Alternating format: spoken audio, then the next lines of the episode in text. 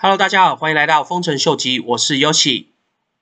这一阵子呢，除了因为 Bitcoin 的价钱一直往上创新高之外，DeFi project 跟 NFT 的流行呢，也吸引了越来越多的热钱开始流入了 Digital Currency 的这个市场。在很多热钱开始进入 Cryptocurrency 的同时呢，大家就开始越来越注重自己投资的资金是否安全。光在二零二零年，因为骇客或是因为一些 project 的失败，或者一些 smart contract 设计上面的瑕疵所造成的损失呢，就已经到达了好几亿美金。所以呢，cryptocurrency 上面的 insurance 的一些 project 呢，这一阵子呢是越来越受到大家的关注。光二零二零年呢，大概就有 sixteen billion 的 assets 呢是跟 DeFi 的 project 有关的。然后呢，大概有二十五个 billion 的 assets 呢是跟所谓的 stable coin 有关。那我们还没有加入说像一些 Bitcoin 的 assets 一些投资和其他一些 Alcoin 的投资的量，按照市场上现在的 market cap 的话，至少也有好几百个 billion。但是现在市场上真的有被 insurance cover 的 cryptocurrency asset 呢，大概也只有两百个 million。所以呢，整个市场上大部分还是有百分之八十以上的 crypto asset 呢，是暴露在没有任何 insurance 保险的保障之下，而有可能面临到非常非常大的风险。今天呢，我们就要来讨论一下市面上到底有哪一个 cryptocurrency insurance 的 project 是比较 potential 的呢？那有些人就会问，那到底这些 decentralized insurance 跟传统的 insurance 来比的话，它的差异性在哪里？有什么特别的好处呢？其实最主要的好处就是它的效率跟传统的比起来的话呢，绝对是高出很多。因为当 decentralized insurance 他们要选择保障一个 project 的时候，他们会把所有的规范、条例、法规都写在他们的 smart contract 上面。当今天有一个保险人，他试着要去申请他的保额的时候呢，他不需要再去走传统保险的那种冗长的一个申报的一个流程。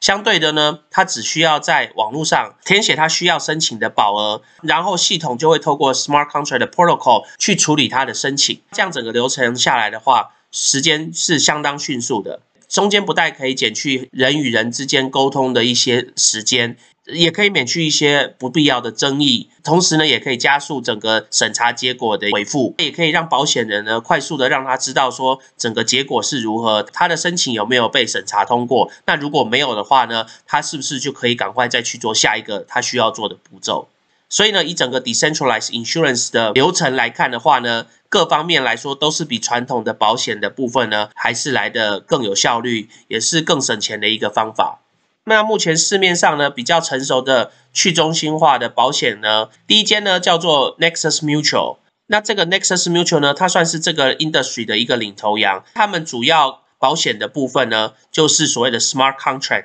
不过呢，大家要注意一下，Nexus Mutual 呢，他们并不保障，如果是因为你误触了一个所谓的 phishing site，就是一些诈骗的一些网站，或者是呢，你把你自己的 private key 呢，或是你误触了一些网站，然后造成你的电脑被骇客的话，像这种类似的一个损失呢，他们是不赔偿的哦。所以呢，想要了解相关细节的朋友的话呢，还是要记得到他们的官方的一个 policy 里面去看他们到底有哪些地方是 cover，哪些地方是不 cover 的。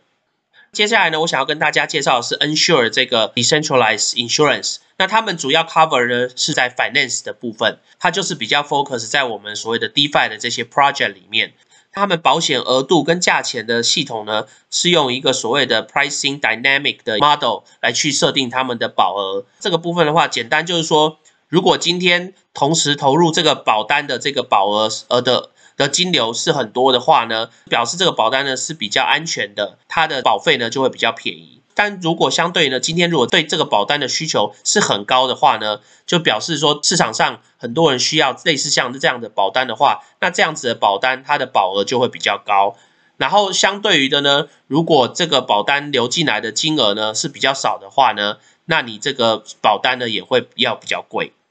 那我个人认为呢，最有 potential 的 project 呢，应该是这个 DIP，就是 Ethereum 这个 Decentralized Insurance Protocol。为什么我会觉得这个 project 是比较 promising 呢？第一就是这个 project 呢，它其实在二零一六年的时候，他们就已经开始作业了。那他们这几年呢，就是透过跟各个不同的传统的一些保险公司呢一起来合作，然后再加上运用 decentralized blockchain 的 technology 来去应用在实际的生活里面来操作。那我个人为什么会认为 Ethereum 会是一个比较有 potential 的一个 project 呢？最主要是我觉得它涵盖的项目呢是非常非常多的，而且呢，我觉得它涵盖的项目呢都是跟实际生活息息相关，是非常实用的。第一个呢，他们当初草创开始的呢，他们着重的就是前几年发生的一些班机延误的事件。那这些班机延误的事件呢，造成很多人的一些反弹，尤其在这一阵子 pandemic 的影响之下，大家应该也都会经历到很多，譬如说班机改期啦，或是班机被 delay 的一个情形。所以呢，他们一开始就是从班机 delay 这个 insurance 开始下手。这个 insurance 呢，现在已经开放给大家可以认购。那如果有兴趣的朋友的话，可以进去看一下哦。再来下一个快可以开放给普遍大众的 insurance coverage 呢，就是所谓的 hurricane insurance coverage，就是所谓的飓风的话呢，是因为他们公司发现到很多区域呢，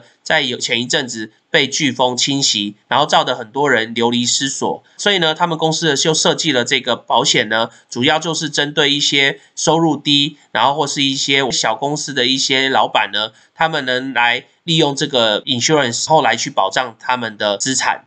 再来第三个呢，就是我们大家比较有兴趣的，就是我们所谓的 crypto wallet 的 insurance，就是你存放你的加密货币钱包的这个保险。那这个保险呢，主要是要去保障你今天你的 cryptocurrency 被人家偷了啦，或是被人家骇客了啦，或是你遗失掉你的 crypto wallet 啦，这个保险呢，就是可以去 cover 那个部分。再来另外一个触及到的部分，就是比较跟 DeFi 有关的，就是有在投资 DeFi project 的朋友就知道，decentralized finance 他们很多一部分是有做到我们所谓的融资，所谓的融资借贷，我们常常就会接触很多风险，在这个部分呢，他们也就提出了相关类似的一个保险，可以提供大家来使用。那再下一个呢，就是其实他们最近已经发布的一个消息，就是有关农作物的一个保险。这个农作物的保险呢，其实他们最近已经在跟肯雅，然后也在伊索比亚那边发行他们这个保险，已经成功了。他们同时合作的对象呢，还有 Chainlink，也有 Ethereum Foundation 他们的投资，然后再加上传统的 Ion Insurance 呢，他们也有加入这个 project。所以呢，在这个传统农业的这个保险部分呢，他们已经开始付诸实行了。最后呢，他们还有一个叫做所谓的 social insurance，其实这个保险的意思就是比较像是我们的人寿保险的概念。那这个部分呢，他们也是已经在将近完成的一个部分。那到底 Ethereum 是如何去投资、如何去赚钱的呢？如果你今天是保险人的话，举例来说，如果你投资了一千块到这个保单上面，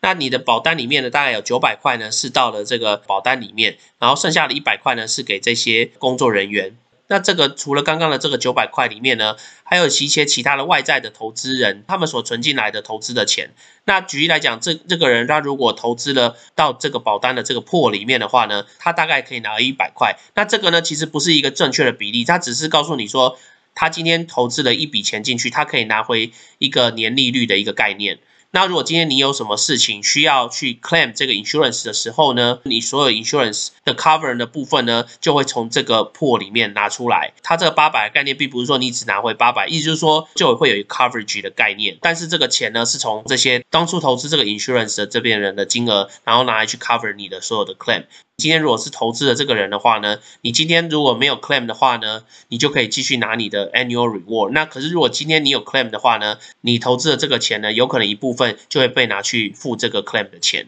就是所有的 insurance 的 business model 基本上都类似像是这样。那只是 Ethereum 的呢，我个人是觉得它所 cover 的项目呢是非常的广泛，而且它 cover 的项目呢是相对的比较完善。然后呢，它所 cover 的东西呢。也是比较接触到我们会需要用到的部分，然后再加上这些 project 有很多都还没有实行，表示它的这个 market cap 还有机会再冲高。那如果我们今天来看一下刚刚 Nexus Mutual 的 market cap 的话，是大概已经到了四百八十个 million。可是呢，我们来看一下 Ethereum，它到现在也只有八十个 million 而已。所以呢，单单跟 Nexus Mutual 比的话，大概就差了六倍左右，所以呢，目前我会觉得 Ethereum 它这个价钱呢还是低估的非常非常的严重。那再加上我说的现在的市场呢，其实已经到达了 multi billion 的一个情况，所以呢，就连 Nexus Mutual 呢，它这个 market cap 呢，基本上都是算低的。那当然，Nexus Mutual 它算是现在目前 industry 的一个领头羊，所以它的 market cap 比较大是也是合理的。但是呢，以整个市场的 opportunity 来说呢，我会觉得 Ethereum 呢不并不会比 Nexus Mutual 差。所以呢，我觉得 Ethereum 以后成长的空间呢，相当是于大的很多。我们不用说，我们不用说它到了 one billion 的 market，我们就只要说它到 five hundred million 的话，基本上以现在的价钱来说的话，是相对于的 under value 很多的。所以呢。如果有兴趣这个 project 的朋友呢，可以来研究看看哦。那我们今天就先聊到这喽。如果喜欢我 content 的朋友呢，麻烦帮我按赞、订阅、分享、开启你的小铃铛。那如果对我的 content 有任何意见的朋友呢，麻烦也请帮我在下面留言哦。那我们今天就先聊到这喽，拜拜。